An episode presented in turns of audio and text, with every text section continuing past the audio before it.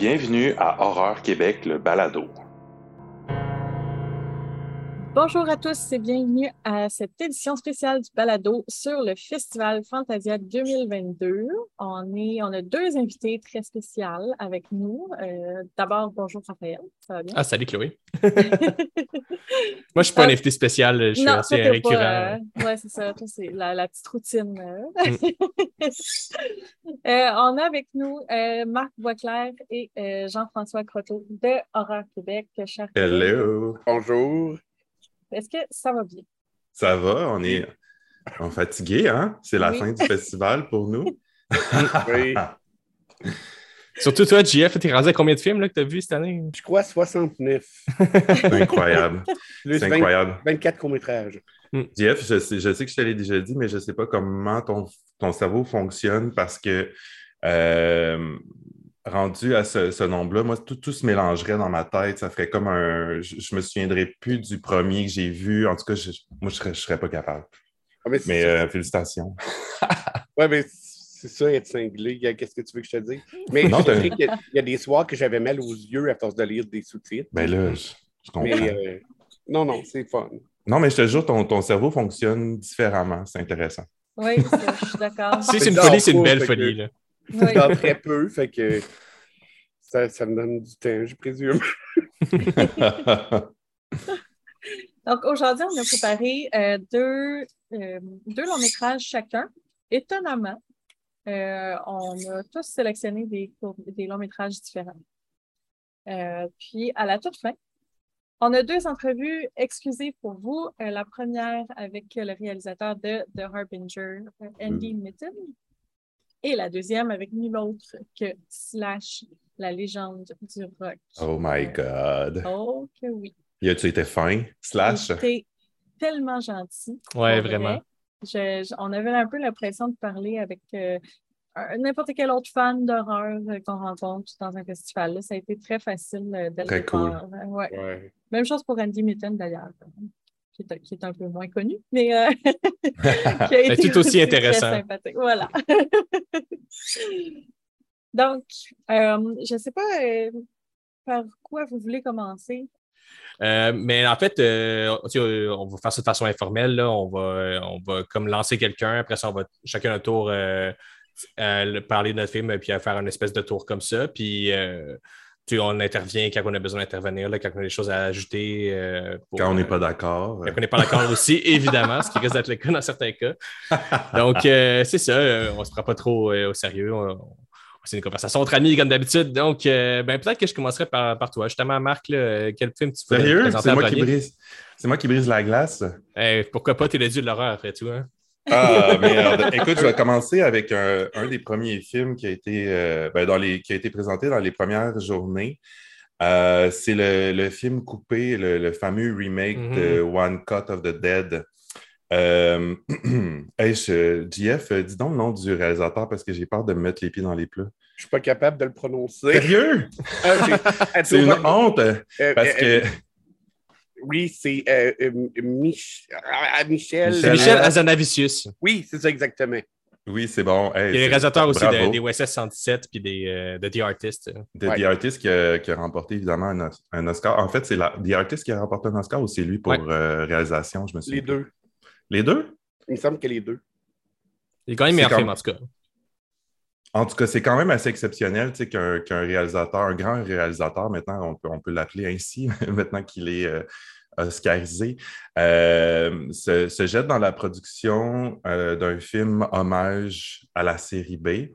Euh, puis, euh, je, je tenais à en parler parce que, tu sais, quand on se retrouve en fil euh, dans Fantasia, on rencontre des gens. Là, ça fait. En, en fait, c'est cool parce que ça fait. C'est des gens que ça fait super longtemps qu'on n'a pas vu en personne, tu sais, vu que le, le- le- le festival revient en présentiel. Puis, la question, c'est comme, as-tu vu des bons films? Puis, moi, j'inclus toujours coupé dans, dans, dans ça parce puis la réaction que j'obtiens, c'est comme Hein, mais t'as-tu vu l'original? Ben, je suis comme Ben oui, j'ai vu l'original. Euh, les gens sont comme surpris euh, que ce, ce remake-là se retrouve dans, dans la liste des bons films. On dirait, puis euh, la, la salle n'était pas très remplie, même quand on l'a vu. J'étais surpris, mais vous avez manqué un bon film parce que euh, Coupé m'a fait rire aux larmes, en fait. Euh, puis d'ailleurs, j'en profite pour dire que si vous l'avez manqué, euh, craignez pas, le film sort en salle au Québec en octobre. J'ai la date sous les yeux dans trois secondes, le 7 octobre. fait que ça va sûrement jouer en fait au du parc ou dans les salles un peu plus alternatives. Peut-être qu'il y aura des options à Québec. je ne sais pas encore, mais il va y avoir quand même une distribution au Québec si vous avez la chance de voir ça au mois d'octobre, le, mois des, euh, le gros mois des sorties horreurs, ben, euh, je pense que vous pouvez mettre celui-là dans votre liste. Euh, en fait, je disais que c'est un hommage au film de série B, mais je trouve que c'est aussi un hommage sur l'art de, faire des films, en fait. Puis, mm. c'est tellement un feel-good movie, ben, autant que l'original, en fait. Puis, mais en fait, je dirais que j'ai apprécié celui-ci une petite coche au-dessus je, trouvais, je ne sais pas si c'est peut-être euh, dans la traduction, tu sais, le, premier, bon, en fait, on, on, le regarde en version originale avec des sous-titres, mais il y a quelque chose dans les dialogues qui est encore plus, euh, qui, vient, qui, est venu encore plus me chercher. Il y a des personnages qui sont absolument incroyables. Je pense au personnage euh, du vieux Monsieur Sou, écoute, qui a comme genre, il, il, est incroyable. il y a comme quelques lignes au scénario, mais c'est des lignes comme euh, d'anthologie, c'est des lignes que je me souviens. La joke LGBT, ils ont mis du LGBT dans mon verre à, place de dire ils ont mis du, GHB. Écoute, je, braillais dans ça. Mais c'est la livraison de, tout ça aussi qui est, impeccable. Euh, mais c'est surtout un film sur l'art de faire des films. Puis, c'est un film qui, nous, on n'est pas des cinéastes, hein, mais c'est un film qui m'a donné envie de faire un film. En fait. c'est comme, puis autant, tu sais, c'est. Bon, en fait, pour résumer, s'il y, en a qui n'ont pas vu l'original, si vous n'avez pas vu l'original, voyez l'original, premièrement, qui s'appelle One Cut of the Dead, qui est un film euh, japonais, je ne me trompe pas, hein, Corrigez-moi. Euh... Coréen. On dirait que je me mélange tout le temps, mais il me semble, il me semble que dans ma tête, tout... je pense que c'est coréen, mais c'est japonais finalement. Ah, je vous fais, je vous fais pitonner vite. Bref. Euh, japonais, c'est japonais. Japonais, hein? Ah, Merci Google. oui, et, et d'ailleurs, est disponible sur Shudder actuellement. Shudder, oui, en exclusivité peut-être. Peut-être aussi à la location numérique, il faudrait vérifier. Oui, il est disponible sur Amazon Prime euh, en location. Ah. Euh. Puis en, fait, avec Coupé, donc ce qui arrive, c'est que euh, c'est une chaîne euh, japonaise qui contracte un réalisateur un peu un peu boboche, disons-le, français pour faire pour réaliser un, film qui va être lancé en direct sur leur, sur leur plateforme. Donc, le, film est tourné en direct. donc, c'est un peu un peu une manière très casse-cou de procéder. Puis, euh, évidemment, on assiste à toutes les, euh, tout ce qui peut mal euh, se produire sur le tournage d'un film se produit évidemment en direct. puis, bon, le fun, c'est de voir comment tout ça est rattrapé. Puis, c'est réalisé, en, fait, ça se produit aussi en deux temps. je ne vais pas trop en dévoiler parce que c'est le fun aussi de, de, voir, de voir les deux tons là, qui se produisent dans le film. Mm-hmm mais euh, excessivement drôle, des personnages excessivement attachants. On a aussi une, une relation, une, dynamique familiale qui est, euh, qui est exploitée pendant le film, qui est très touchante. Euh, puis, je sais est-ce que j'en dis trop ou j'en dis pas assez, JF? non, ben, je suis d'accord avec tout ce que tu dis, sauf une chose. Ah. Euh, ben non, mais en fait, euh, moi, j'ai trouvé que c'était supérieur à l'original. Et euh, je trouve que tu fais bien de le dire d'un film de Fantasia. On me fait exactement la même chose que toi. On me regardait en me disant hein, un remake. Voyons donc, ouais, c'est ça. Mais moi, je trouve que c'est drôle. L'original était un hommage aux séries B. on peut-tu dire même série Z? On peut c'est-tu série B? C'est plus. Parce que le ben titre original, c'était Z. Hein? Mhm. Oui. Ben oui, euh, série B, tout ce qui s'ensuit, là.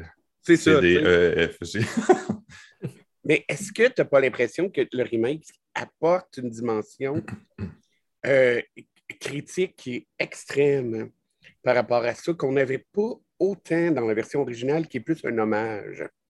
Mais moi, j'ai moins senti, mettons, euh, tous les. parce que dans ta critique, tu, tu pointais beaucoup que le film, en fait, est conscient qu'il est un remake, puis qu'il le, dit. J'ai pas tant senti ça, mais j'ai beaucoup aussi, mais j'ai beaucoup senti ce qui était, ce qui était le fun aussi, c'est la culture japonaise qui vient se mêler à tout ça avec, du avec le point de vue de la productrice qui est là. Euh, qui est un personnage aussi très coloré, très. Euh, euh, un des meilleurs personnages du film. puis que ça, en fait, cette, ce deux tons-là, en fait, de, cette dualité entre les deux cultures-là, parce qu'ils ne se comprennent pas vraiment. La productrice est, évidemment japonaise, elle a un interprète. pour parler au réalisateur qui est français. Donc, cette dimension-là, on ne l'avait pas, évidemment, dans le film original. Euh, mais ça, ça fait partie des choses qui, pour moi, ont ajouté une petite couche de plus dans le, remake, qui, ont fait en sorte que je pourrais dire que j'ai un, petit peu plus apprécié le remake, euh, même en, disant que l'original est excellent. C'est un excellent film. Dans la première partie, moi, je m'amusais à me demander si euh, c'était volontaire que les noms des personnages, tu sais, étaient, étaient des noms japonais ben oui, mais ça, c'est expliqué plus tard, c'est ça, qui, ça, qui fait le, génie du film. Oui, oui, oui. Il n'y a rien qui fait du sens dans la première partie, puis, euh, puis tout vient se placer dans la deuxième partie. C'est euh, ce qui est très payant, en fait, euh, dans ce genre de film-là. Il faut être patient.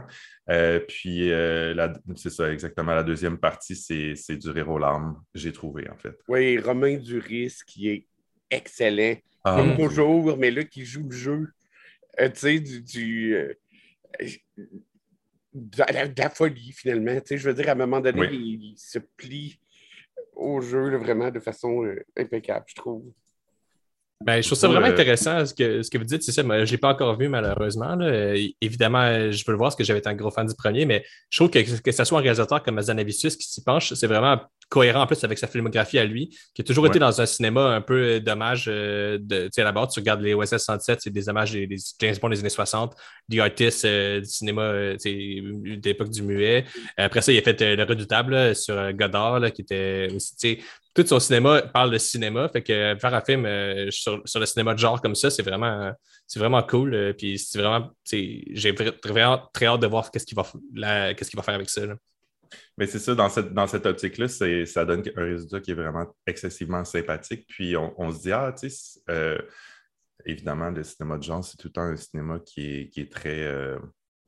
Je ne veux pas dire marginalisé, mais qui, qui, est très vu de. qui peut être vu de haut. Là, puis là, tu dis, ah, tu es un, réalisateur de cette, euh, de cette envergure-là qui se penche euh, sur ça. Je, je, je sais pas, ça, ça lui donne des points de plus, on dirait, pour moi. C'est ça, parce que tu sens que ça peut pas être un projet de commande justement à cause que c'est un grand réalisateur, puis en plus, parce que c'est cohérent avec sa filmographie, fait que c'est vraiment cool. Oui, mais c'est comme s'il veut jouer aussi avec l'idée remake. On dirait qu'il se moque de notre gueule en disant Regardez, là, je fais un remake, le monde, ils vont penser que je fais un remake, mais c'est pas ça que je fais tant que ça. Là, là je repense le, mhm. concept de, de, de, faire un film. Puis euh, c'est presque en, bout de ligne une parodie sur l'art de faire un remake parce que dans le film, euh, les personnages ont comme amené des publicités euh, du, du, premier film, One Cut of the Dead, qui, qui existe. le film, l'original est, est, est, est intradiégétique, il est dans le film. Mhm. Puis, c'est comme si volontairement, euh, il se pliait à la critique ou au regard négatif qu'on a au début avec le remake pour dire regardez, moi, je vais jouer avec ça, mais c'est tellement drôle, le fun. Il y a de quoi rire aux larmes, comme Marc le disait. Là. Moi, je, me souviens qu'il y a une scène où que le, personnage qui s'occupe de la musique, qui là, euh, l'acteur. Ah, c'est mon gars.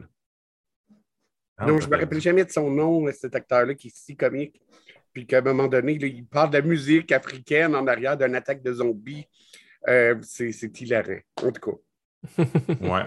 Euh, donc, euh, jetez-vous là-dessus début octobre en salle. On va en reparler, c'est sûr, sur le site. parce, que, parce que ça vaut la peine de, voir ça sur, sur grand écran avec, avec les gens, les réactions des gens alentour. Ça, on dirait que ça duplique le plaisir. Moi, j'ai trouvé en fait à Fantasia. C'est toujours un peu ça aussi, hein, Fantasia on se laisse emporter par les réactions de la salle, puis des fois, ça donne des trucs dans, les deux sens, en fait. Oui. les, les, exaspérations ou euh, les fous rires de la salle, des fois, ça, ça nous entraîne dans des. euh, Puis, euh, ça m'amène au deuxième film que je voulais vous parler. euh, que celui-là, je n'ai pas découvert en salle parce qu'il faut dire quand même, quand on couvre le festival, nous, on a accès à aussi des screeners qu'on qu'on visionne à la maison parce que sinon, ça serait, on ne pourrait pas livrer autant euh, de critiques qu'on vous livre. Écoute, je, je pense qu'on est rendu comme à une pro- proche d'une quarantaine, non, peut-être une trentaine de critiques. En tout cas, il y en a beaucoup, là, vous irez voir le site. Euh, bon, donc, euh, le, prochain film que je voulais vous parler, c'est un film d'horreur expérimental euh, canadien, présenté dans la sélection Underground. Donc, on est vraiment dans un autre registre ici, qui s'appelle Skinamarink, euh, qui est un titre pas très facile à, à se souvenir. Moi, d'ailleurs, j'aurais envie de, dire, euh, écoutez, les, cinéastes, si vous avez un, film que, vous aimeriez euh, faire percer, donnez-lui un titre un peu accrocheur. là, nous, ça ne nous dit absolument rien. Euh, mais ça renvoie à une comptine, en fait, des années 70. Euh, donc, ça, c'est un film qui pourrait vous, autant vous exaspérer que vous séduire, en fait, parce que c'est un film euh, très difficile à, euh, dans sa structure, en fait. C'est composé de plans euh, presque toujours fixes qui filment l'obscurité d'une maison et qui fait très attention de ne pas nous montrer les personnages. Donc, on les entend hors champ. On devine qu'il y a des enfants qui se réveillent dans la nuit. Euh, on devine que le père a peut-être disparu, mais à part ça, il n'y a pas vraiment de narration, euh, de narration traditionnelle dans le film. Il n'y a pas un scénario, euh, c'est plus des ambiances, des atmosphères. Moi, je suis un grand fan, Chloé, ça va te parler parce que moi, je suis un grand fan de found footage. Mhm. Euh, puis, ça s'inscrit un peu dans le mouvement found footage, mais j'ai trouvé que ça, ça amenait beaucoup de neuf à ce genre-là. Euh, parce que j'ai jamais vu euh, j'ai jamais vu un autre film d'horreur ou presque abordé de, de cette façon-là. Puis j'ai trouvé ça absolument terrifiant. Euh, parce qu'évidemment, en, en, en s'attardant sur, sur ces plans-là de l'obscurité, tu t'attends toujours à voir un truc Ouais. surgir, un truc qui arrive jamais, en fait. Euh, puis c'est comme ça que ça dure quand même 100 minutes, c'est 1h40. Donc, quand je dis que c'est une expérience, il faut être prêt, il faut, faut savoir dans quoi on s'embarque, en fait. Euh, euh, donc, pendant, pendant ça, ça, construit. euh, ben, moi, j'ai trouvé, là, JF a une autre opinion du film, euh, mais moi, j'ai trouvé que ça construisait lentement une espèce de, de cauchemar. Euh, le- cette, ambiance-là de te réveiller en pleine nuit quand, il y a, euh, quand tu viens de faire un cauchemar, puis la télé griche dans le fond du salon, Mm. puis que tu, tu penses qu'il y a une présence. tu as peut-être fait comme. euh, euh, comment tu appelles ça, non? euh, Quand, quand tu es des cauchemars réveillés, là? Euh, ouais, de la paralysie. paralysie du. Ouais, exactement. Tu as peut-être fait un peu de ça, puis là, tu es comme complètement. Ben, ce, ce film-là, je trouve que ça traduit exact- très bien ce- cette espèce de sentiment-là que, que tu as au réveil. Euh, puis, euh, il y a quand même des, des scènes euh, qui sont terrifiantes, euh, qui construisent un qui construisent euh, des univers terrifiants dans cette petite maison-là. Euh, puis la finale m'a m'a complètement glacé le sang, en fait. Euh, c'est impossible d'aller se coucher après ce film-là si vous embarquez. Là. Euh, Jeff, Jeff, il fait des gros yeux. Jeff, dis donc, euh, dis donc ton opinion sur ce film-là. Vous, vous ne l'avez pas vu, hein, Raphaël? Ouais, moi, je l'ai vu. Oui. Moi, je Ah, l'ai tu l'as vu? Ah, moi, non. Ouais, OK. ouais. Ah ben, je, je suis curieux d'entendre, de Oui. vous entendre. Moi, j'ai trouvé que le postulat de départ, comme tu dis, c'est fascinant. Puis ça fait quelque chose de nouveau, un peu au fond de footage, même si je ne suis pas si sûr C'est que je limite. comprends- Ouais. Euh, mais euh, le problème, c'est que quand tu as une idée aussi géniale pour ouvrir un film, j'aurais aimé ça qu'on la ferme avec une idée aussi intéressante que le début. Puis je trouve que plus ça avance, euh, plus ça devient n'importe quoi. Mais là, c'est peut-être. Tu sais, je sais pas, j'ai- décroché. euh, j'ai décroché en cours de route. Mais oui, qu'est-ce que tu dis, c'est vrai. euh, je suis d'accord avec ça, mais j'ai La fin ne m'a pas du tout glacé. ah, c'est vrai, OK. en fait, euh, puis de ce que je voulais dire, en fait, que je, suis un peu triste de ne pas l'avoir découvert en salle parce que je suis convaincu que euh, j'ai eu des, quand même des commentaires de gens qui l'ont vu en salle qui m'ont dit que ça avait bien, très bien fonctionné en salle, mais j'ai quand même eu la chance de l'écouter avec de très bons écouteurs. Euh, puis le travail sonore, parce qu'évidemment, tout se passe, si supposons un personnage marche euh, dans le coin, ben, tu ne le vois pas nécessairement marcher, mais tu l'entends marcher. Il y a comme il, y a, vraiment une recherche au niveau de euh, au niveau sonore dans le film. Les voix, il y a toujours une petite. Tu entends des petites voix qui chuchotent, les personnages principaux chuchotent tout le temps, mais tu as aussi une présence diabolique ou fantomatique qui, qui, parle avec une voix très, très que j'ai trouvé très effrayante, mais de, l'entendre comme direct dans ton oreille, euh, j'ai vraiment trouvé ça, j'ai vraiment trouvé que ça ajoutait à l'expérience un peu de terreur. Et moi, je trouve que c'est drôle, hein. euh, qu'est-ce que tu dis? Je trouve que c'est le genre de film, tu vois que euh, peut-être que les, les, auditeurs gagnent à voir à la maison. Ah, peut-être. Parce que je trouve que c'est le genre de film qu'il faut que tu te sois puis que tu sois prêt à écouter. C'est pas un, délire à la trauma qu'on veut nécessairement voir dans un. Mmh. Dans les, les foule en délire de Fantasia. Là, mais je ne suis pas nécessairement d'accord. Euh, parce que, ben, mettons, parce qu'à Fantasia, les, les foules ne sont pas tout le temps en délire non plus. Mais euh, pour ce genre de film-là, moi, je trouve qu'ils sont comme très comme lents, puis il faut que tu t'embarques dedans. Genre, être à la maison, je pense que ça peut être un frein pour plusieurs personnes que tu vas avoir tendance à sortir de ton ciel quand il ne se passe rien ah ou à être distrait. sais Parce que quand tu es en salle, tu es, dedans. Là. Et je sais pas.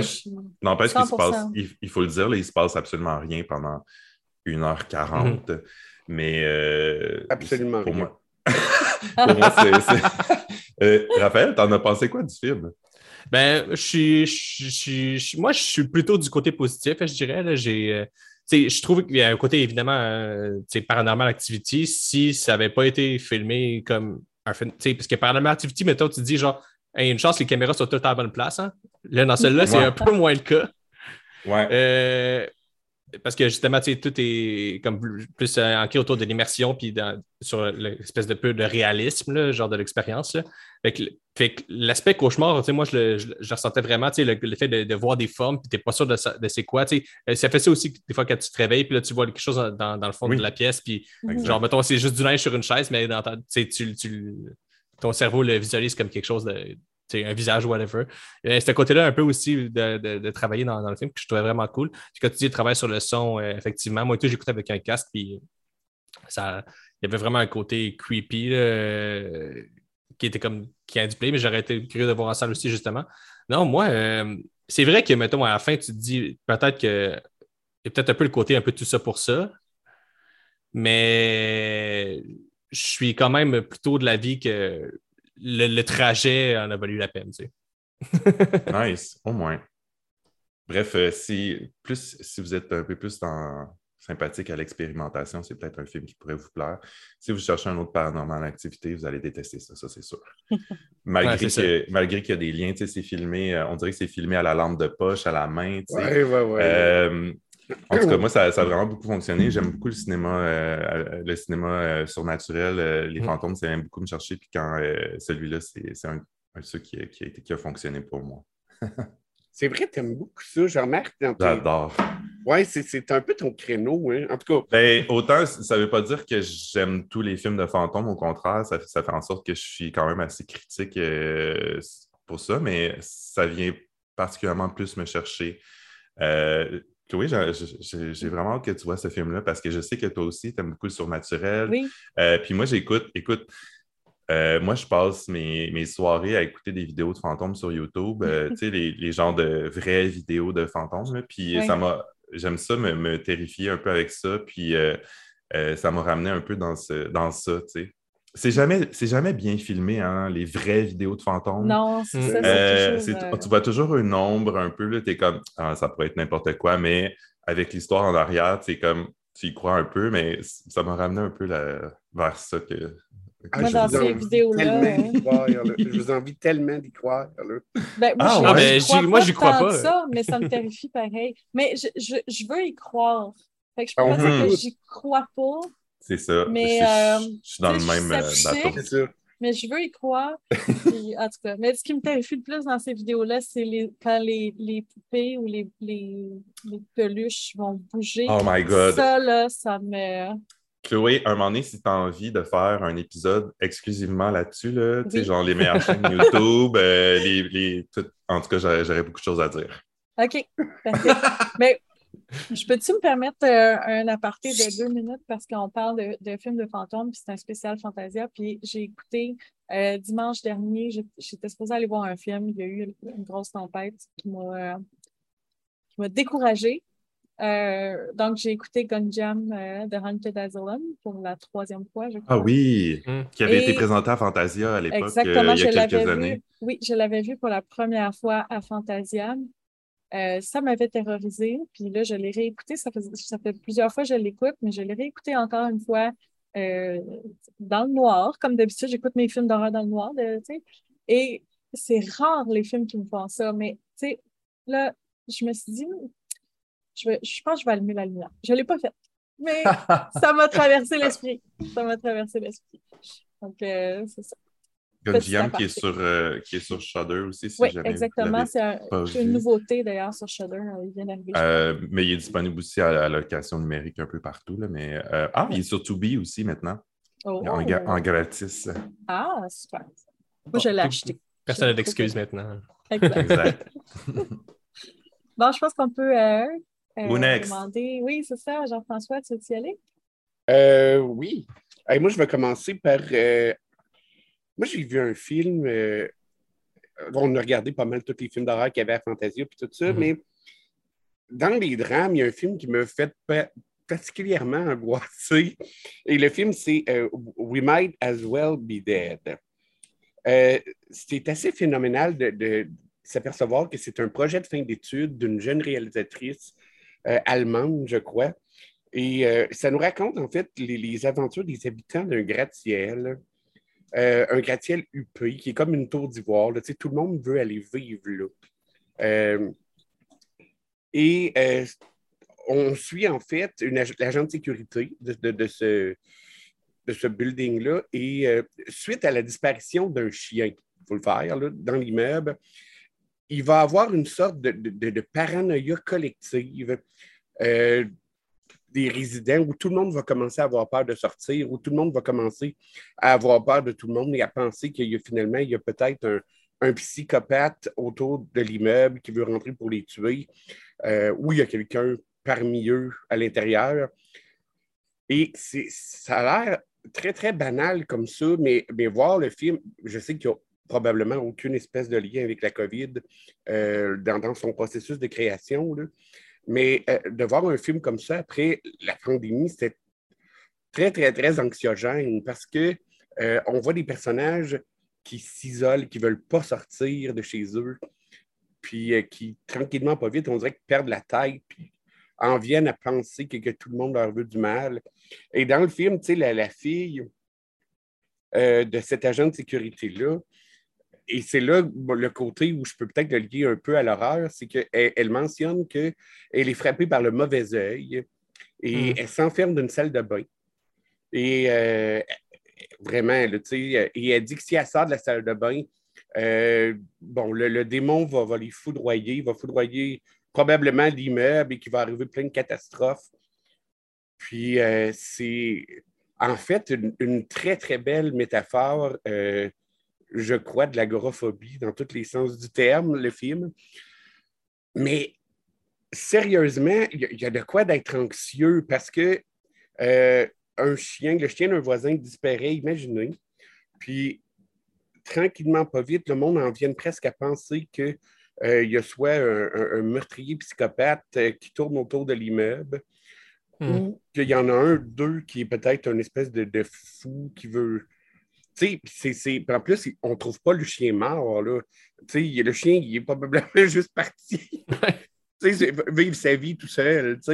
Euh, mais c'est- moi, c'est un film qui parlait gros de la lutte des classes sociales, évidemment, parce que pour réussir à avoir une place, euh, un logement dans ce- cette bâtisse-là, bon, il fallait avoir un, un bon travail, il fallait que euh, les enfants aient des bonnes notes à l'école. C'est c'est complètement exagéré, même si en même temps, on sait que dans certains cas, c'est un peu ce qui se passe.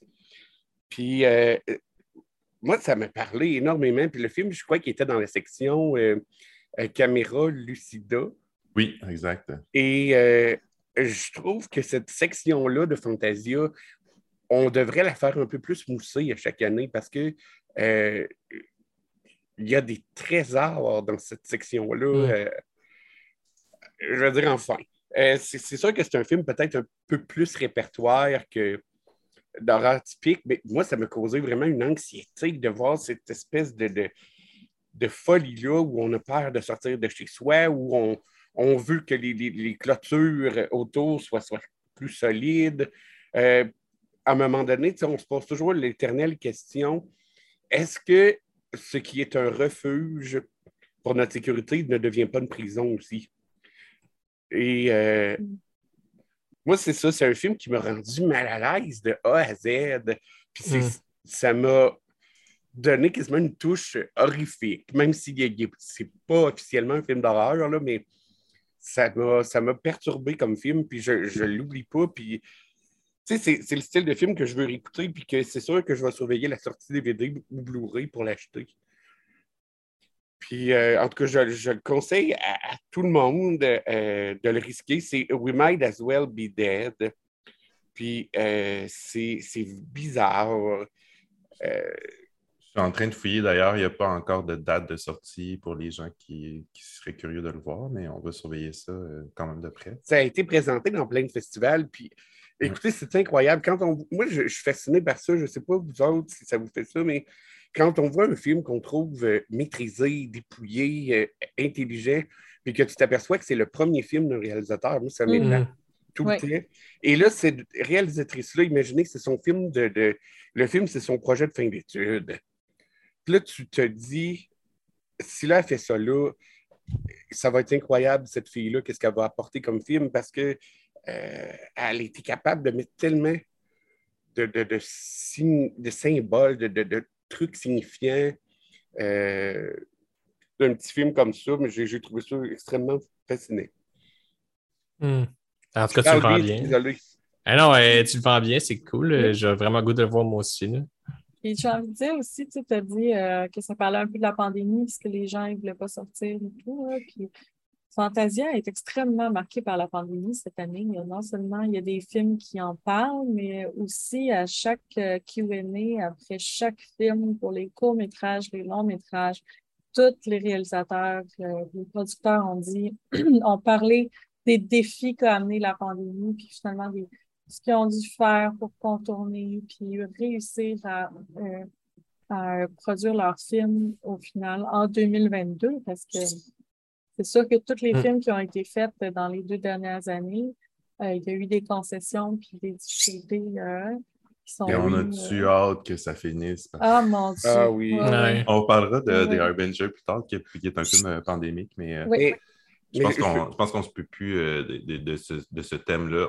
autant on se euh. disait comme Ah, les créateurs, ça amène quelque chose, ça va amener quelque chose de nouveau, mais on, ça ne nous tente pas de replonger dans ça parce qu'on s'en sort ou on pense s'en sortir enfin. Je ne sais pas si l'avenir va nous dire l'inverse, mais euh, en tout cas, c'est un, défi pour les... un défi pour les créateurs, mais c'est aussi un défi pour les spectateurs.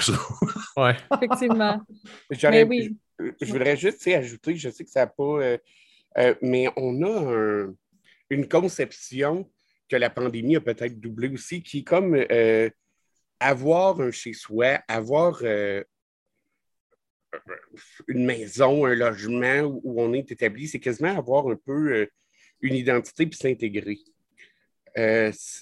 et quand on arrive avec un film comme ça, qui n'a probablement pas été fait du tout pendant la pandémie, mais qu'on y trouve, c'est sûr, une signification, nous, quand on le voit là, présentement.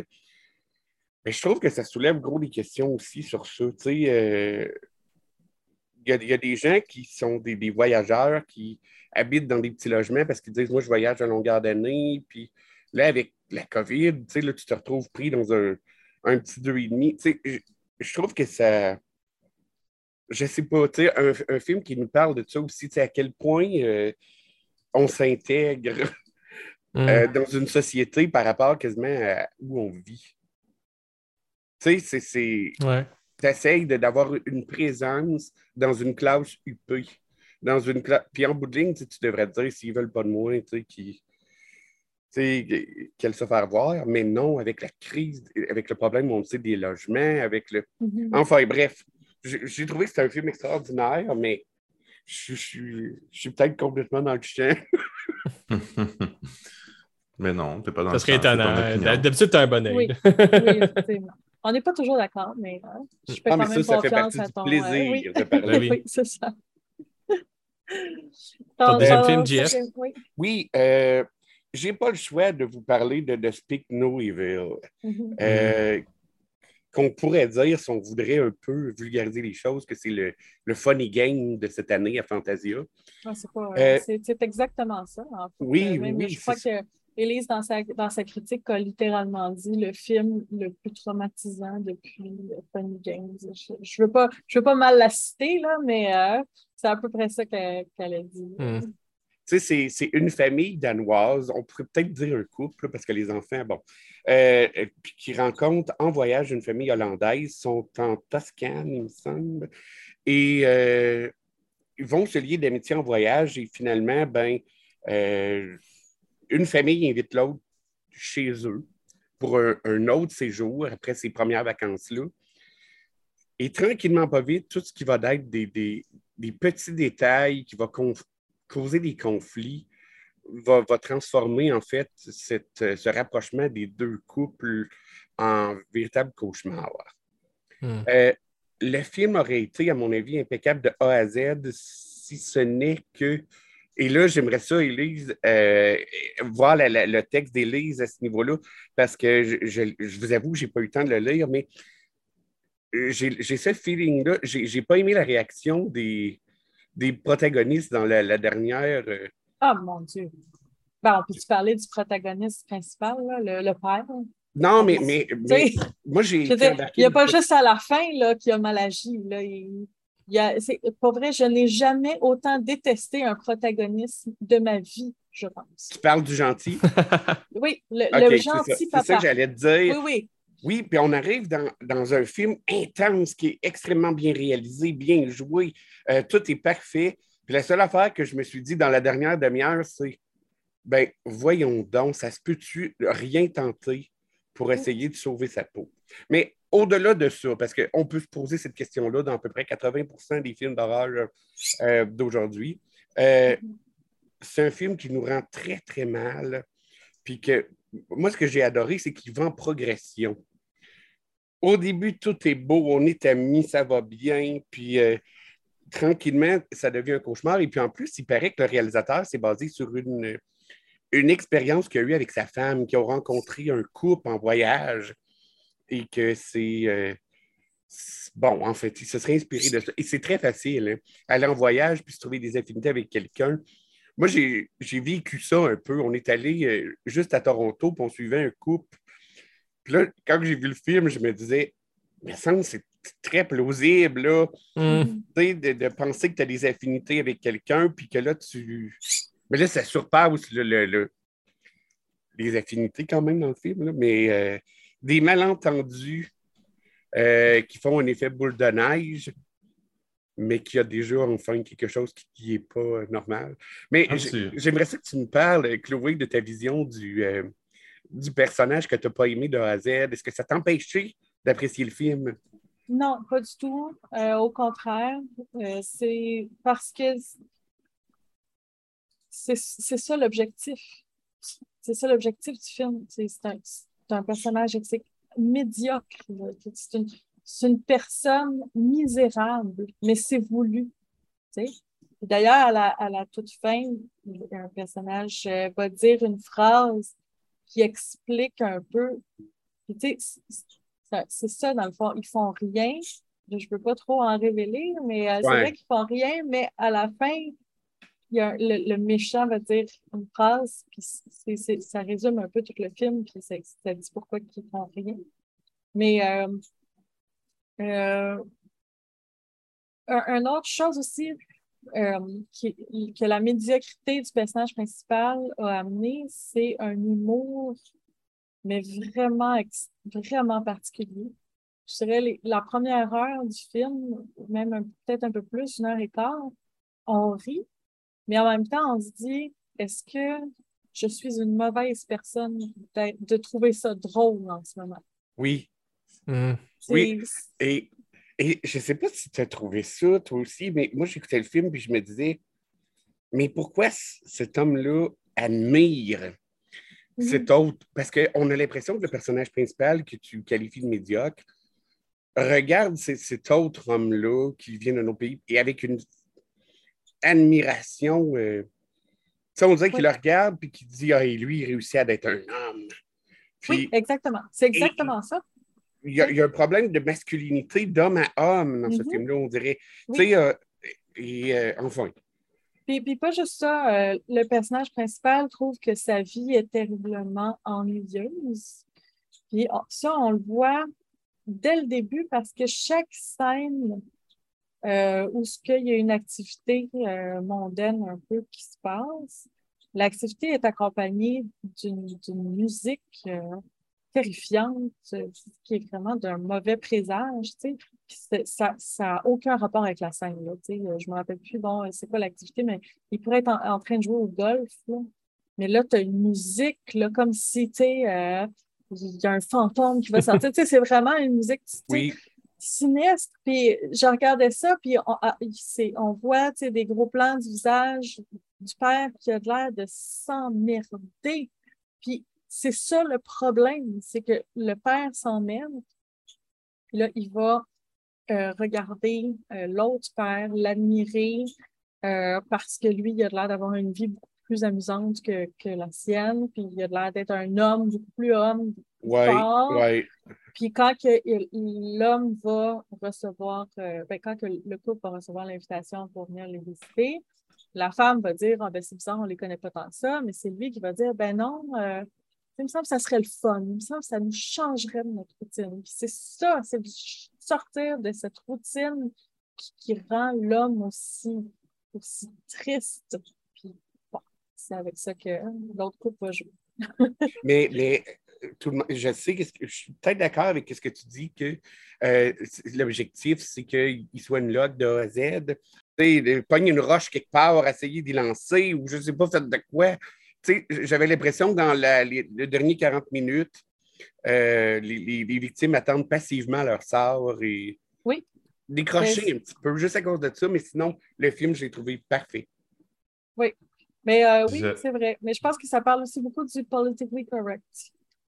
Qu'est-ce que. Puis d'ailleurs, le personnage en parle au début, il a dit Ah, j'ai rencontré un couple auparavant, c'est le couple le plus politically correct que je connaisse, blablabla. Mais en fait, le film est là-dessus. C'est jusqu'à où il faut rester poli, puis respecter, euh, euh, pré- prévenir de, blesser les autres, puis tout ça, parce que à quel point on peut se faire euh, agresser, parler de, de, de, de haut, puis tout ça, puis après se faire accuser de toutes sortes de choses, puis dire Ah oui, on s'excuse puisqu'on veut préserver l'amitié ou on veut préserver. Tu sais, c'est, c'est quand est-ce qu'il faut mettre la limite? Quand est-ce que c'est de la politesse ou euh, tu sais, je sais pas si tu comprends ce que je veux dire. tu sais, Il y a Oui, comme oui, un oui. moment où il faut que tu dises OK, ça, ça suffit, là. Tu sais, Ça, ça suffit.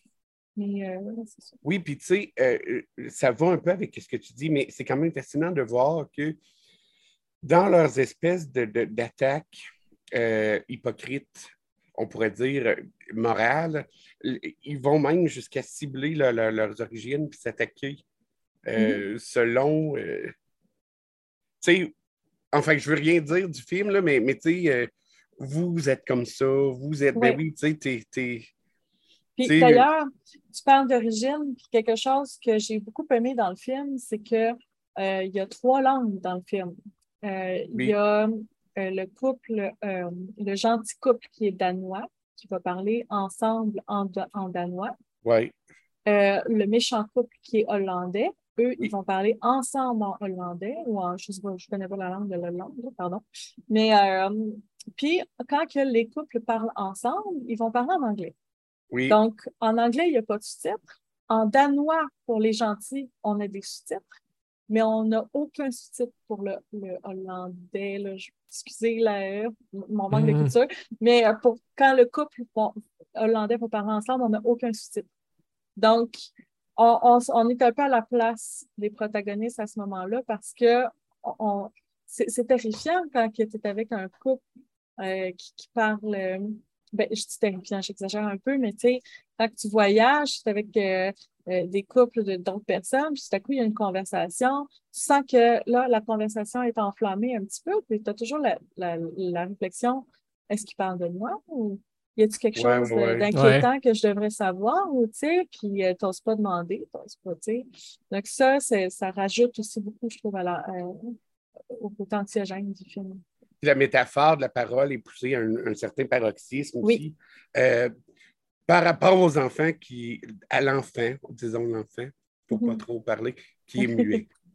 Oui. Et qui a un problème, on dit, euh, ouais, c'est vrai, c'est- c'est. La communication devient un, L'enfant un- qui est un muet, vecteur d'horreur. c'est oui, Hmm. puis que, puis que son- Hmm. sa seule façon de communiquer devient de hurler la nuit, d'ailleurs. Oui, oui. Ouais. Mais euh, c'est vrai, je, je veux vraiment stresser le fait que si, vous êtes sensible, allez pas voir ça, là. c'est c'est extrêmement dur. C'est c'est probablement le film le plus dur de Fantasia, là, d'après moi. D'ailleurs, Euh, ça va, euh, Plus que chose. tu dirais Ah ben, j'ai pas méga- vu Mégalomania. OK, OK. Mais euh, j'ai j'ai de la misère à imaginer quelque chose qui peut topper ça. là, tu sais. Euh, je pense que c'est à la hauteur de, de, hein, de Funny Games, par exemple. Puis, Mais euh, quel euh, excellent segue pour euh, parler de Mégalomaniac, par exemple?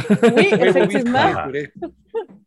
Euh, personne Ah, n'a je vu juste- Mégalomaniac, vous ne l'avez pas vu? ben, je, je voulais Ah. juste vous dire que Speak No Evil va sortir avant la fin de l'année sur, euh, sur Shudder. Donc, c'est Oh! prévu euh, Oui. pour ceux qui l'ont manqué. Puis je sais que la deuxième représentation est sold out fait que, à Fantasia. Fait que c'est, on va pouvoir le voir bientôt. Puis euh, juste pour te préciser, euh, Chloé, c'est du néerlandais. Ah, merci. Ah oui, c'est ça, c'est ça. Je, connais, je connais plus les langues asiatiques, mais en Europe, j'avoue que c'est pas mon créneau. Excusez mon aparté, on peut revenir à Mégalomaniac. J'ai, j'ai très hâte de vous en qu'on en parle parce que ça m'a mitigé ce titre-là. Euh, mais je sais que, en tout cas, je sais que JF te. Ben, moi, Mégalomaniac, j'ai adoré ça. Euh, la raison pourquoi je ne voulais pas en parler ici aujourd'hui dans mes deux choix, euh, c'est simplement qu'étant donné qu'il a gagné le cheval noir, je me disais, euh, on en entend beaucoup parler depuis qu'on a remis des prix, donc ça me tente de parler d'autres films. Mais euh, euh, Mégalomaniac, c'est un film qui m'a traumatisé. Oh, wow! Euh, c'est en fait l'histoire euh, d'un frère et une sœur. euh, bon, vraiment normal. Le frère est une espèce de tueur en série. OK. Et euh, la, sœur est complètement, euh, on a l'impression au début qu'elle est un peu peut-être sa victime dans son nom, tout ça. La sœur va travailler comme, euh, va faire des ménages, en fait, dans un, building. C'est une espèce de, concierge. Et à chaque jour qu'elle va travailler, elle se fait violer par à peu près tous les hommes avec qui elle travaille. Le, boss, son boss le sait, il la regarde se faire violer, mais dit rien. Et elle décide du jour au lendemain qu'elle a besoin d'un jouet. Et elle va demander à son frère de lui apporter un jouet. Et le jouet, ben, c'est une fille, une, une jeune femme qui va kidnapper, qui vont attacher dans la maison et ça va être son jouet. Et euh, c'est une sorte de film complètement. C'est c'est crade, c'est sale, c'est. c'est, euh, Il n'y a rien dans ce film-là, on qui, nous met à l'aise. Et ça m'avait surpris parce que euh, Donald me disait que quand ils sont allés à la projection, puis assister, il y a beaucoup, beaucoup de monde qui n'ont qui ont pas aimé le film. Euh, mais en fait, moi, ça m'a complètement rentré dedans. J'ai trouvé ça très bon. Euh, j'ai été agréablement surpris de voir que gagné le, cheval, le cheval noir. En fait, moi, je te dis, j'ai été mitigé, mais j'ai euh, je suis quand même plus euh, du côté positif. Euh, J'ai eu des brides de. euh, voyons, le film français, là. j'ai eu des brides de martyr dans le traitement de la violence parce que c'est tellement cru. Euh, di- la manière dont c'est filmé, c'est la violence est, vraiment difficile à supporter. le film aussi s'inspire d'un fait, fait vécu, en fait, qui d'un fait vécu en Belge, le dépeceur des monstres, de monstres, en fait, euh, qui avait laissé euh, des, femmes découpées dans des sacs à ordures sur le bord de route, des routes. Je pense que je ne connais pas l'histoire. Oui, c'est ça. Il n'a jamais été euh, un, tueur en série qui est, resté anonyme. à ce jour, on ne sait pas encore c'est qui. Ça s'est passé dans les années 90 principalement. puis c'est comme si ce mais moi, je l'ai pris un peu comme ça. C'est comme si ce personnage-là, je ne sais pas si c'est le dépeceur ou c'est quelqu'un qui reprend un peu le même modus operandi, mais euh, euh, c'était quand même. Euh, il, y a une narration qui est, quand même un peu confuse dans la première moitié du film. j'ai trouvé j'ai un petit peu de la misère embarquée à cause de ça. Euh, mais je ne trouve pas que c'est nécessairement un défaut. Euh, je pense que c'est je pense que c'était exprès pour dérouter un peu euh, le spectateur. mais c'est quand même un, c'est quand même un film à voir là, si, vous êtes, si vous êtes fan de, ce genre de cinéma-là qui est très. Il n'y a, aucune trace d'humour dans ce film-là. C'est comme tu disais, JF, c'est un, un, vrai, un, vrai film d'horreur, entre guillemets. Là on sent, on, sent aussi la présence peut-être d'anciennes victimes dans cette maison-là qui, euh, qui se promènent ou, euh, ou, qui sont imaginées par, par le personnage euh, de, de, la sœur qui est un peu. on ne sait pas si elle est atteinte comme peut-être d'un petit. d'un petit trouble comme. Schizophrénique.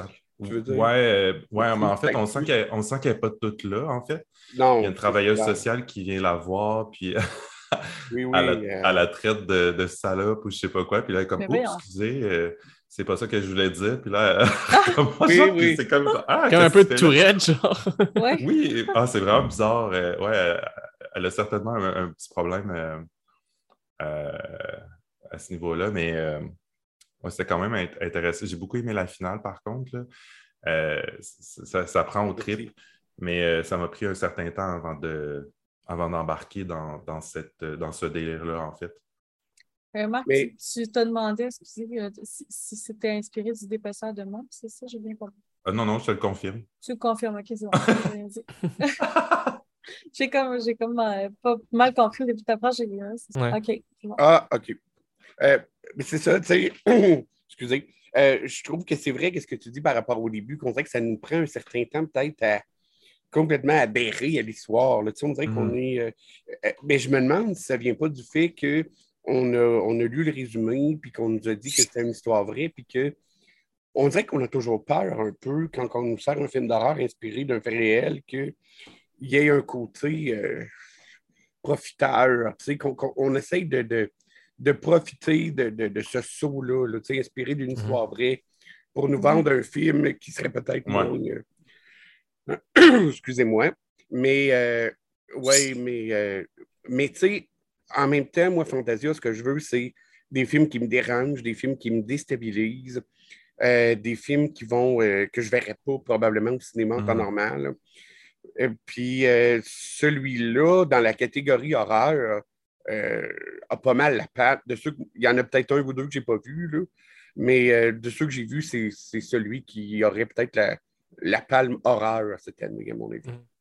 Mm-hmm. Parce qu'au-delà des deux secondes comiques que tu dis avec la travailleuse sociale, là, euh, ben, moi, je n'ai pas trouvé ça comique. J'étais comme, j'étais très mal à l'aise, puis j'étais comme, oui. il va arriver quelque chose. Puis euh, il y a un rapport aussi avec euh, la violence féminine, particulièrement dans ce film-là, qui, qui, dérange, euh, qui dérange beaucoup.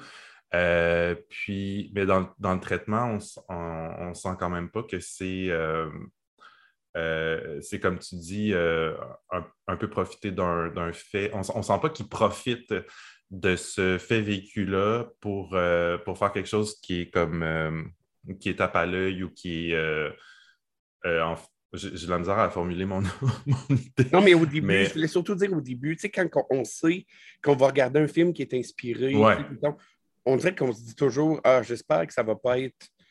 Euh, tu sais, euh, profiteurs, euh, tu sais, qui vont profiter. Je suis désolé, je t'ai interrompu, mais.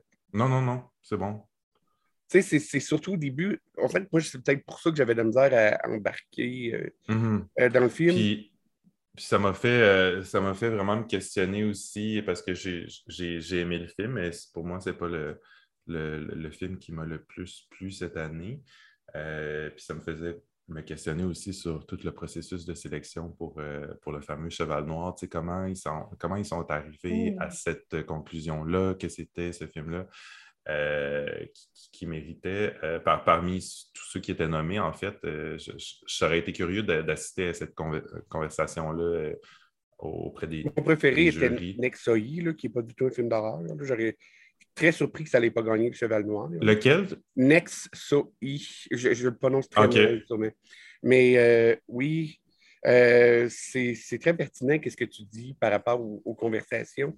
J'aimerais ça savoir aussi comment ils font pour choisir les, les nominés Cheval Noir, les nominés, parce que je crois qu'il faut qu'un film n'ait pas eu de première. Il faut, faut qu'un film soit en première à Fantasia, première internationale. Je veux, je veux pas. t- Marc, tu dois savoir mieux que moi. Sûrement plus dans Euh, l'américaine, parce que Coupé était dans, était dans la shortlist, je pense, qui avait déjà été projeté. Coupé était pas Cheval Noir, je pense Non? pas. Oui, oui, oui, il Euh, était Cheval Noir. Oui? Oui. Ah, OK. Ça, Euh, je pense une première euh, nord-américaine Nord-américaine. pour être Cheval Noir. Une affaire comme Ah, ça. ben, t'as raison. Coupé était Cheval Noir, première nord-américaine. Euh, je sais, je sais qu'il y a des critères spécifiques, mais je ne veux pas me mettre les pieds dans la bouche. euh. Non, c'est ça, mais, mais on peut quand même les questionner, tu sais. Parce Mhm. qu'en tant que festivalier, on regarde la liste Cheval Noir, puis on se dit souvent, euh, ces films-là méritent d'être vus, sont Cheval Noir, mais des fois, ils sont peut-être Cheval Noir juste parce qu'ils sont en première nord-américaine, puis des films meilleurs, tu sais, Mhm. sont pas. Je trouve que on peut, se- Ben oui, tu des, euh, des- on peut se poser vraiment des questions par rapport à ça, des fois. The Harbinger et Cheval Noir, tu sais, puis je veux dire, euh, Oh my Ben, je- on. J'arrête pas de dire qu'on en, qu'on en revi- on reviendra à ça plus tard, mais tu sais, c'est pas un, c'est pas un film qui est, qui, qui est du tout marquant, euh, même si, si Hey. Chloé, t'as as fait une bonne critique du film. Euh, ouais, Excuse, je ne veux pas te couper encore une fois, mais je veux vraiment entendre ton opinion par rapport à Mégalomaniac sur le, la représentation des hommes. Est-ce que toi, ça te fâché? Un certain... mais si ça m'a fâché en, en tant qu'homme, Non, non, non, oui, mais, mais quand même, on est dans un film où ce que, euh, est-ce qu'il y a un personnage masculin qui est normal? Est-ce qu'il y a un personnage masculin qui n'est pas un, un violeur euh, psychopathe? euh, je veux dire, celui qui est le plus normal, c'est celui qui est complice quand même des, des viols parce que parce qu'il il les voit puis il les dénonce pas, donc il est aussi coupable finalement que les violeurs. Euh, mais ce qui m'a le plus, euh, ce que j'ai trouvé entre guillemets le plus fascinant dans le film, c'est que, puis là je ne veux pas trop en dévoiler, mais euh, dans le dénouement, en fait, il y a une espèce de con- confrontation entre tous ces hommes-là. Puis je me retrouvais à, à prendre euh, pour le tueur en série. Puis là, j'étais comme, ben là, je peux pas, je peux pas être de son bord. Euh, fait qu'il y a cette dynamique-là qui était vraiment intéressante dans, dans le film, euh, qui, nous- qui rend aussi très mal à l'aise de, de vouloir voir le tueur en série s'en sortir. Euh, fait que, ouais, c'est intéressant, mais non, ça m'a pas. en fait, il y a, il y a absolument personne de normal dans ce film.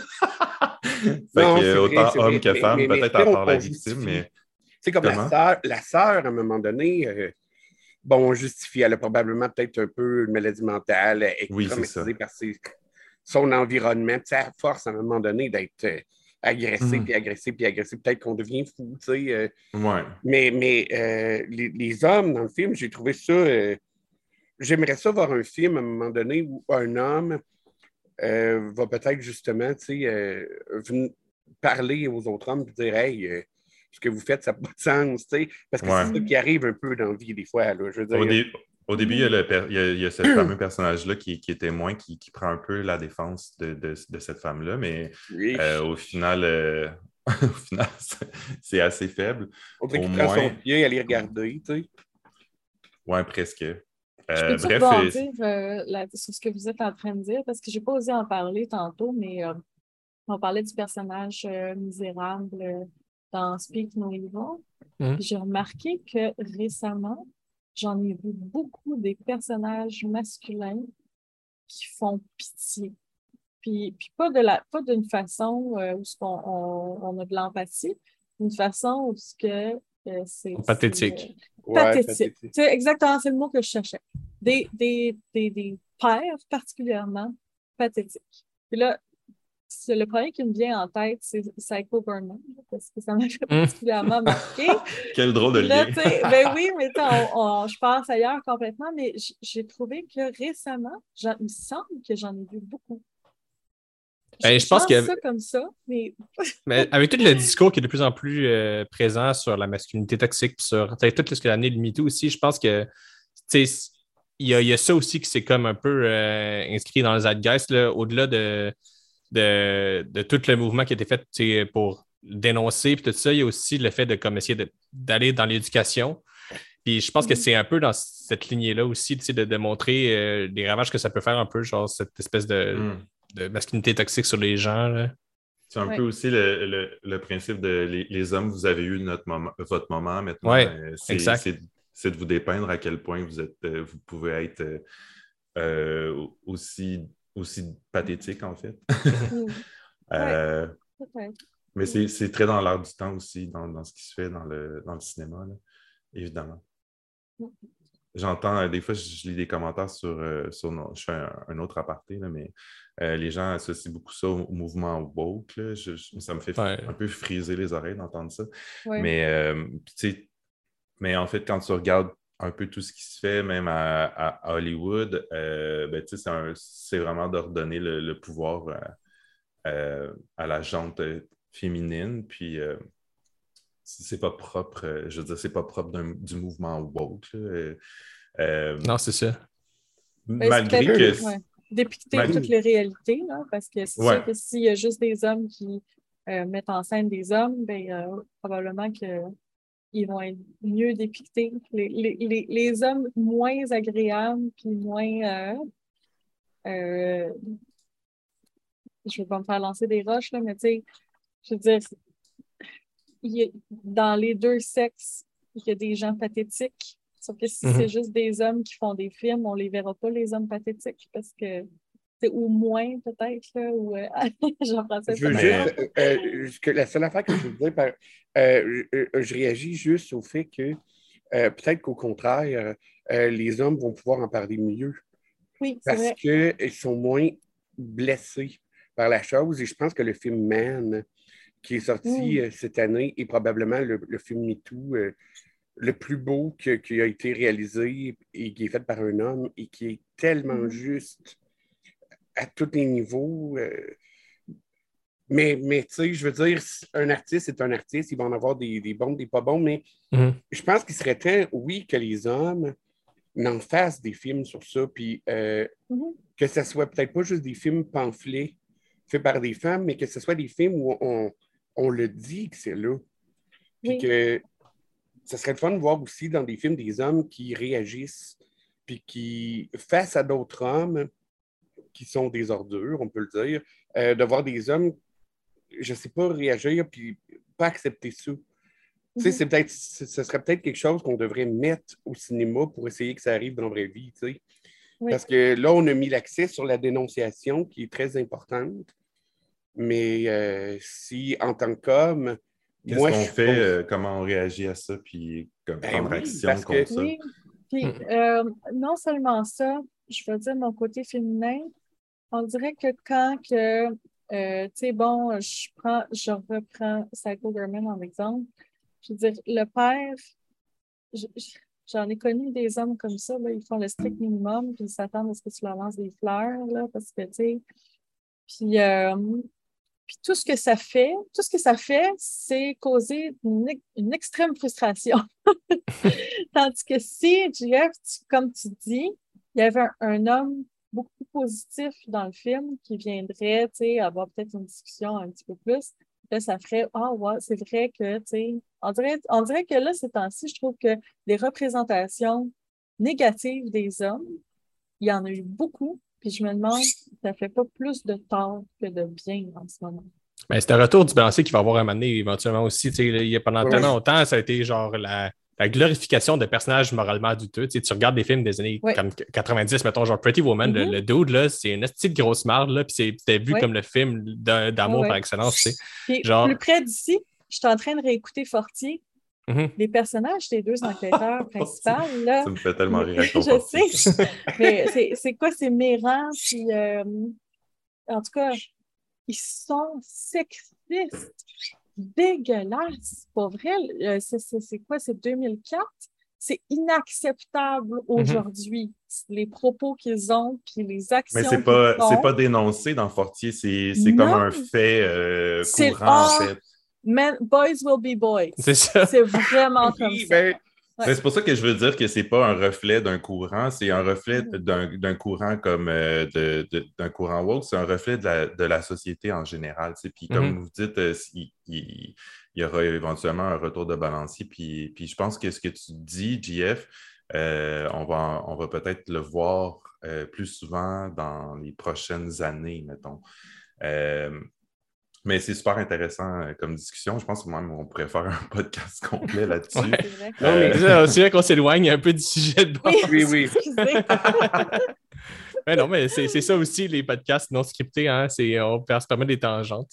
Ouais. Mais il reste qu'on comprend que les femmes, à un moment donné, veulent faire des films euh, dénonciateurs. C'est tellement inacceptable le- le- le- la manière dont les femmes ont été et sont encore traitées parce que je pense pas que. Mhm. Non, c'est pas Je pense pas que ça, ça a aidé tant que ça, moi, le, Non, le ça n'a pas changé puis, par euh, ça. malheureusement, tu sais, mais enfin. Il reste que euh, moi, j'ai écouté euh, Man avec deux femmes, puis qu'après le film, on me dit ça fait longtemps que j'ai pas vu un film qui parlait, tu sais, de nous en bout de ligne, puis que je me retrouvais comme ça, tu sais, dans le film. Mhm. Fait que Ouais. c'est un film qui est fait par un homme. Fait sais, les hommes sont pas, sont pas tous des brutes, incapables de comprendre non plus, tu sais. euh, Oui, c'est ça. C'est ça. Puis, tu sais, moi, j'ai la chance, je dans, dans le milieu de l'horreur, c'est un milieu très masculin. là. Oui. Puis, euh, j'ai la chance d'avoir des très bons amis euh, hommes autour de moi, des personnes qui sont très saines, qui sont féministes, euh, qui, qui reconnaissent la cause des femmes. Puis, tu sais, mais, mais j'avoue que des fois, en regardant les films, parce que comme tu disais, Marc, il y a eu la glorification des hommes toxiques dans le temps. Aujourd'hui, il, y a la repré- il y a la dénonciation des hommes toxiques. Puis là, j'ai, en ce moment, là, des fois, je regarde ça, puis j'ai l'impression que c'est, c'est trop. On dirait que les hommes toxiques, là, je suis écœurée d'en voir. j'ai envie de voir, tu sais, que, tu sais, des gens comme vous autres, des, des, hommes qui sont sains, qui sont des bonnes personnes, puis qui, qui, euh, qui respectent euh, tous les sexes, tous les genres. Puis, euh, Mais dans le ça. cas de mégalomaniaque, euh, par contre, c'est pas, c'est pas ça. c'est pas le cas. c'est pas ce qu'on montre. Là-dessus, je pense qu'il serait temps de conclure notre premier épisode de Rétrospective Fantasia avec évidemment euh, un des morceaux qu'on attendait tous, là, euh, notre entrevue avec euh, Andy Mitten, le réalisateur de Harbinger, qui, euh, qui justement aussi réalisé euh, The Witch in a Window We Go On, qu'on avait beaucoup aimé. Euh, Peut-être avant de lancer l'entrevue, j'aimerais ça faire un, petit- rapide tour de table, parce que je sais qu'on a tous vu, euh, pour dire qu'est-ce qu'on a aimé un peu du film et qu'est-ce que- qu'on nous a moins plu, puis on écoutera l'entrevue après. Peut-être que je te lancerai en premier, Chloé, vu que c'est toi qui as fait la critique pour Horror Québec, euh, puis que c'est toi qui as fait l'entrevue. C'est quoi ton point de vue sur The Harbinger? J'ai trouvé que tout est, c'est un film sans ambition, mais qui atteint la cible. C'est-à-dire que c'est pas un film qui m'a jeté à terre, mais c'est un film que j'ai beaucoup apprécié, qui m'a diverti. Par contre, euh, ça révolutionnera pas le, le cinéma. tu sais. Mais les acteurs sont bons. La, réalisation est, très bien. Euh, les thèmes sont intéressants. C'est pas très effrayant. J'avoue que ça m'a pas vraiment effrayé. Euh, le, le, il y a une boucle. Le, le début, puis on y revient à la fin. L'histoire était quand même bien développée. Le scénario est bien écrit. Mais ça reste, pour moi, un 3.5. Ouf. Voilà. C'est ça. Ben, le, le- le gros problème du film, en fait, c'est que tu l'as dit, c'est que ça suscite aucune émotion, que ce soit la peur, le, le rire, l'empathie, la peine. euh, on, on regarde, on regarde ça un peu très passivement. Peut-être que toi, tu avais une autre, i- une autre idée, JF, mais j'ai en fait, moi, The, Har- The Harbinger, euh, euh, je l'ai écouté, euh, euh, je l'ai écouté parce que je savais qu'on allait en parler au podcast, parce que sinon, ce film-là, ça m'intéressait aucunement. Euh, je ne l'aurais même pas écouté. Euh, les films de pandémie, je- comme on a dit plus tôt, plus tôt, je suis plus capable. J'ai plus envie de voir. euh, là, en plus, on a des actrices avec des masques d'en face. C'est Mm. comme. ah, je sais qu'ils l'enlèvent, là, mais. Euh, puis le- le- l'image du docteur de la peste, c'est quelque chose que je trouve excessivement quétaine. Euh, c'est quelque chose qui, me- qui, me, qui me fait, qui me terrorise absolument pas. Euh, si- S'il y a un truc de, qui arrive comme ça dans ma chambre, je vais comme faire genre. euh, je vais peut-être partir à rire, je sais pas, je- ça, ça marche pas avec moi. Toutes les, c'est un peu toute l'i- l'imagerie un peu cyberpunk qui est, en- qui est en- alentour de ce, de- de- du docteur de la peste, euh, Mhm. c- ça marche pas pour moi. Mais il faut Puis, admettre euh, que c'est c'est quand même avec le thème. C'est un film dont le thème principal, c'est la pandémie. Ça marche avec le thème, euh, mais le thème me parle pas, euh, le Mhm. monstre me parle pas. euh, le monstre, on le voit, on- il y a deux, trois apparitions. Mhm. Euh, je je sais pas. euh, je sais pas, en, en- en termes de cinéma d'horreur, euh, c'est très faible. En fait, Euh, je, je vais laisser la, parole à. je vais parler laisser la, la Euh, parole à Jeff parce que j'ai rien à dire sur ce film. Ben, tu sais, moi, Chloé, tu dis que c'est dans les thèmes et tout ça, mais genre, je suis pas d'accord parce que on a eu des films euh, horreur Québec, là, Marc, tu le sais. Sérieux, on a eu sûrement 50 films où c'est des personnages qui sont enfermés dans un appartement et rien n'arrive. Euh, dans les vidéos sur demande qu'on a critiquées là, dans les derniers mois. Puis, euh, non, le thème, c'est oui, la COVID, mais il y a moyen peut-être euh, de l'aborder avec euh, soit un regard critique, avec soit un regard euh, intéressant par rapport à la réaction des gens. Et il n'y a rien dans ça, à part le fait qu'on dit on est en pandémie, on ne peut pas se donner de bec, Ah, on va s'en donner un pareil. C'est, tout le monde n'est pas un réalisateur de haut calibre pour filmer dans un appartement pendant une heure et demie puis que ce soit le fun. hein. Et j'ai trouvé que c'était ennuyant. J'ai trouvé que. Bon, j'avais pas aimé non plus, je pense, le premier film de ce réalisateur-là. Je veux le dire aussi, là, tu sais, c'est peut-être lui Alors, qui n'est pas ma. Il y a We Go On, The Witch in the Window, ou C'est euh, ça, The c'est Yellow Brick Road aussi. Moi, j'avais adoré The Witch in the Window. Ouais, moi aussi, Witch in the Window, puis We Go On aussi, j'avais beaucoup aimé. Ah, c'est ça, tu sais, peut-être qu'il y, a- il y a ça aussi, tu sais, à un moment donné, mais, mais euh, euh, tu sais, je sais pas, tu fais un film for un minimum, tu sais, euh, si, si tu as de la misère à, bien filmer, si tu as de la misère à aborder un thème correctement, si la COVID fait que tu as un problème de budget et de d'acteurs sur place, que tu n'es pas capable de, mener quelque chose, ben, tu sais, fais-le pas. Puis, mais, tu sais, en même temps, tout est une question de goût. hein. Regardez, moi, j'ai adoré un des plus beaux films sur la COVID que j'ai vu, tu sais, c'est Dashcam, que personne ne semble avoir aimé Ah, faut- Non, mais il faut que je l'écoute. Mhm.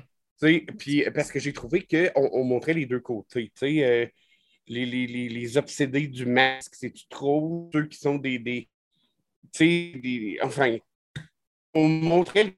C'était intéressant parce que Mario.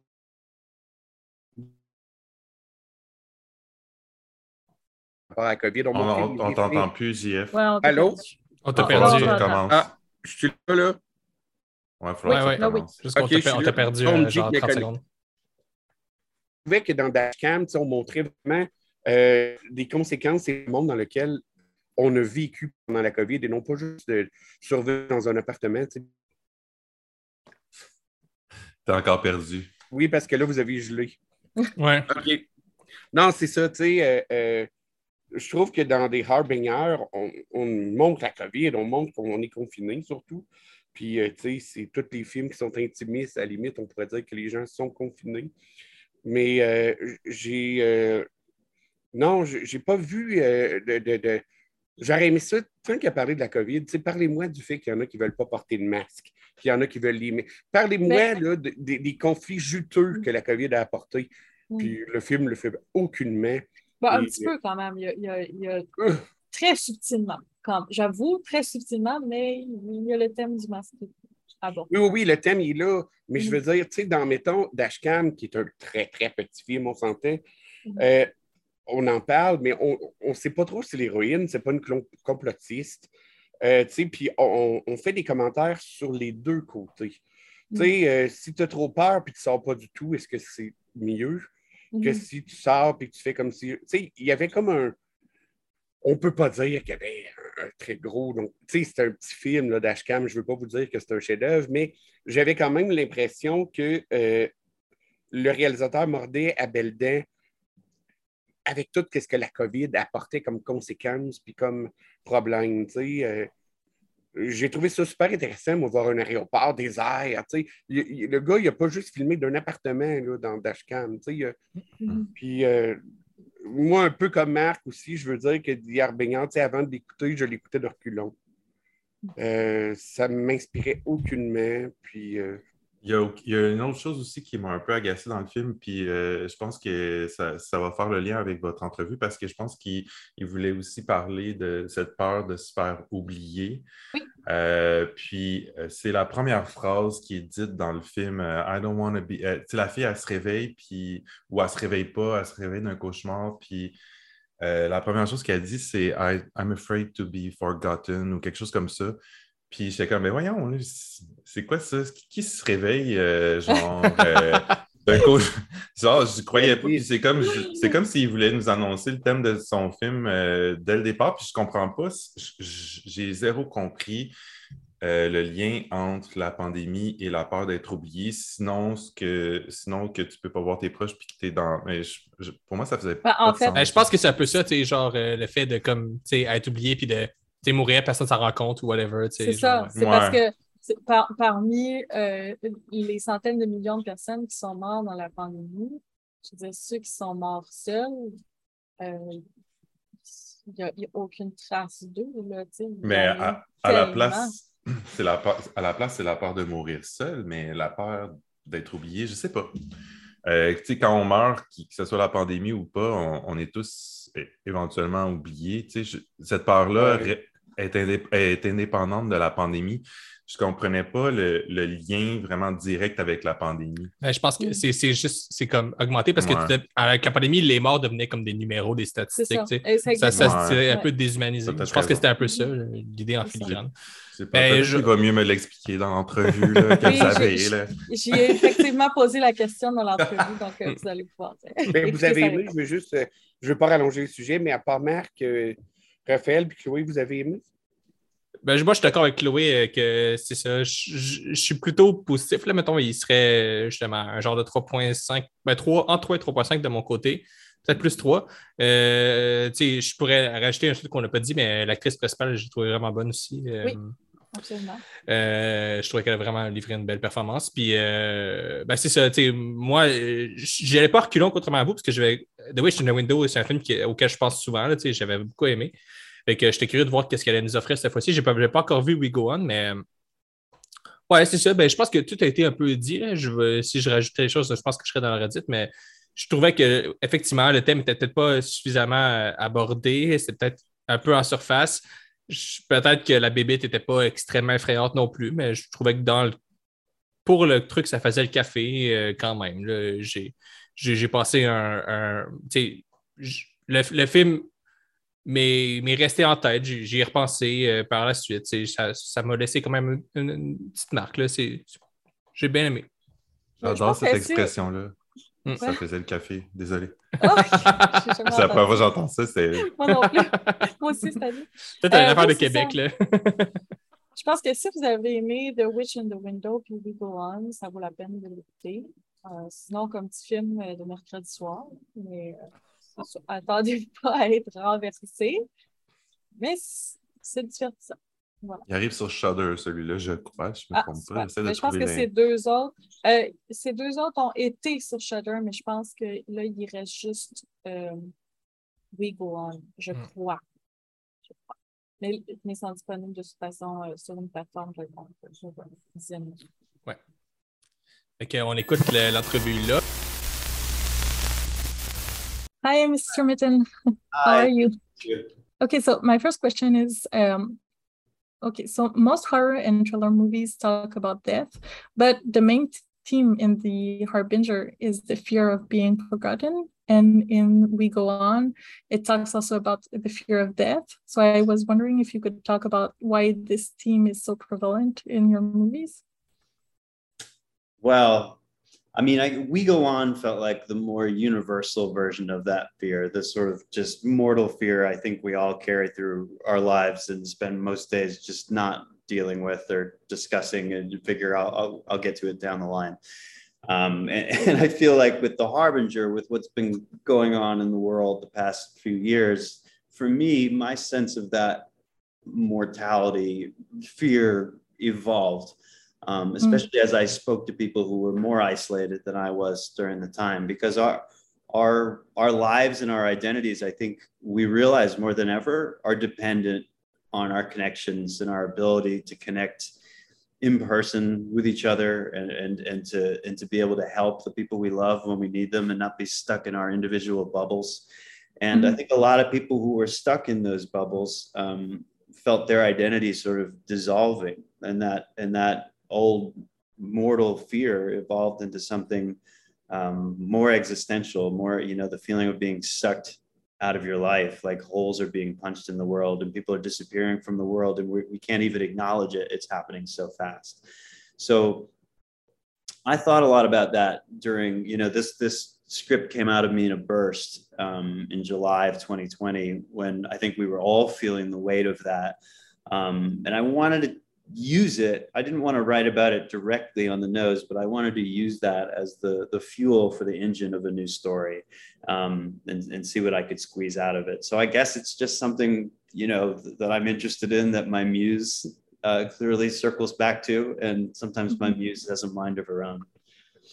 Okay, so it's more because I- I thought uh, I checked today this morning the stats, and uh, there have been 567 million people that has died from COVID, and I thought maybe you were talking about the individual lives that will be forgotten in amongst the high number of death because there was so much death in the last two years that those individual life will be just forgotten like you said if everybody was is isolated then what will what will remains it's Exactly. more okay That's that's exactly what I'm thinking about. It's just we can't we can't process or contain or acknowledge or honor that amount of loss at the same time. Um, and every soul, every life deserves that that honoring, you know, that that respect, and you feel.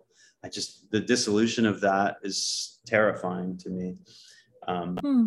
and as deep as that goes for me, I also it was important to me to make something that was also, you know, a horror film that I would have wanted to see when I was, you know, 12, 13 years old, like to deliver the goods of a horror film too, and see if I could weave that together. Okay, great. Um, okay, next question. I was wondering about Crystal, the neighbor. Uh, she's always present, but never really involved. She never wears a mask, and she's angry most of the time. So I was wondering what represents this character in the movie. Well, it, it was during a time, I mean, I guess we're still in that time to some degree where, you know, the sort of anti vax, you know, it's a host, I'm going to breathe my own air. I'm, you know, we were not going to be compliant to Big Brother, that sort of mentality. Um, the way that was getting in the way of common sense and getting in the way of our ability to care for one another. Uh, you, you know, it was it was frustrating, and it was everywhere um, and I didn't want it to take over the movie. So I I tried to to put that at the right size, like it's kind of a grace note in the story um, that Mhm. doesn't hopefully doesn't wander too far into the you know overtly political. But I had a lot of feelings about that. I think at the time I was writing, I, I needed I needed my crystal to sort of acknowledge, and at the same time, um, though she she goes away sort of midway through the movie, she she she's her contribution ends early. She has a short little arc, but I do Mhm. try and acknowledge you know some empathy for her. It's not it's not just a, a judgment. You know, the the we have some moments with her where we're looking directly into her eyes and, and seeing her own conflict and understanding that we all have our own fears and our own, own point of views on this and it's more complex than we might think as angry as mm-hmm. we are. and we see that she's thinking when uh, the child die, dies we see something is happening in her eyes so she's changed a bit and then we don't see her for the rest of the movie so we can i guess we can hope that uh, she'll have her own. I hope so. Or, yeah. I do hope that for Crystal. okay, great. Okay. Um, uh, one of the most annoying thing for me in a horror movie is when one of the characters believes the supernatural story too quickly or on the contrary when they don't believe it at all until it's too late. And i like what you did in this movie because you you overcome this problem when mavis asked monique pretend that you really believe me. What would you do? So we never say we never know if monique believes it or not because she's acting like she does but at the same time a bit not but since she's she wants to help mavis then she does what she's asking and i thought it was great so i was wondering uh, how you came with that dialogue line I think I came to it from exactly your perspective. I think we share this in common. That's like one of my annoyances too.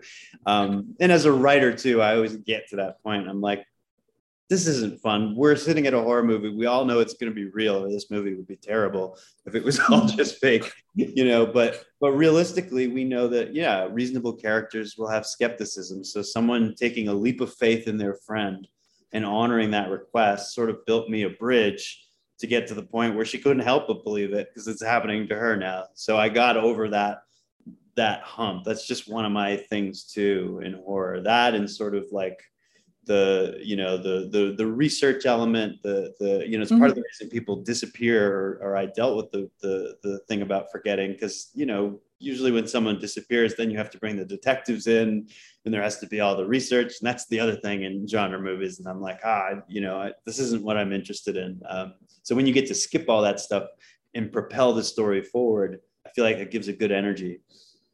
Mm-hmm. great. Um, maybe my memory is short, but uh, I got the feeling that the representation of the pandemic was a bit gloomier in the movie than it was at the beginning and still is in the reality. So, am I wrong to think that maybe the movie represents a future where the pandemic has gotten even worse? Or interesting. well, it certainly speaks to the future and the idea that whether it's the next wave or whether it's just the next trauma or the monkeypox or the whatever you know whatever ecological devastation whatever it may be that there there's certainly the theme in the movie of worse things coming but that said i do think that one of the places in the world it was that gloomy at the time was was in new york city um, mm. in brooklyn and queens and the places where the hospitals were literally overflowing um, it's something I talked a lot about with my sound designer, Dan Brennan, who's been a close friend of mine my whole life. And he was in Brooklyn um, during the, the worst of it when the National Guard was in town and, and uh, we didn't really have a footing for what we were dealing with. And the life of New York and the, the sort of buzz that you constantly feel outside the windows had been deadened and was replaced by a constant string of ambulance sirens. So we hmm. really tried to work that into the film um, it's funny because usually you're trying to get the sirens out of your movie. they were recorded accidentally. In this movie, we were we were putting them in on purpose to try and create that feeling. So I think that's generally true, but I think New York was unique. And that's part of the reason I was interested in putting it there. Okay. Oh, really interesting. Uh, may, but like I said, maybe um, I am forgetting fast. that might be wise. You might want to run with that short memory in this case. Yeah. yeah. um, so uh, last thing I want to ask you is about um, the the form of the demon. So you chose a plague doctor. I, I thought also the beak is reminding of the scythe of the of death. You know the uh, the tool. Yeah. So of course you chose this because of the pandemic so it's but is there more to it? Why why choose this this form?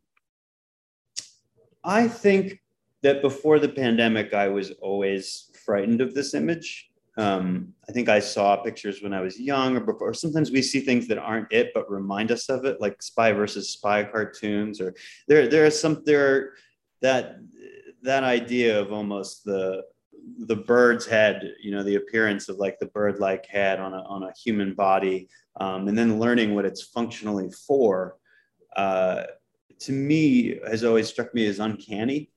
Is mm-hmm. sort of that's one of my favorite words in horror, and and one of the keys to, to what you know. So it's not something that's well explained, but it's more something that's intangible. It's that thing that's wrong, and you don't quite know why. Um, that gets to be scary and also strange and uh, I thought if I went this direction with with my bad guy in this, that that I could keep him more mysterious, more veiled, because the demonic realm of horror lets you do that. But then he's mm-hmm. also the designer of the dreams, and so that's not you know i'm not completely dependent on that image i get to keep it in reserve because he can wear many faces and he can mm-hmm. take on many voices and so that created a bit of a playground for me to work in when when dealing with the dream sequences and and imagining uh, how he might bring everything to pass. Mm. Yeah, well, uh, that's great. I loved it. Uh, yeah, it, it's uh, it hits the. I don't know if you can say that in English, but it it uh, talks to the imagination. This uh, the plague doctor. I think we've all been a, a bit um, traumatized by this by this image. Yes. so uh, that's it. Thank you. Thank you very much for your time. And, Thank you.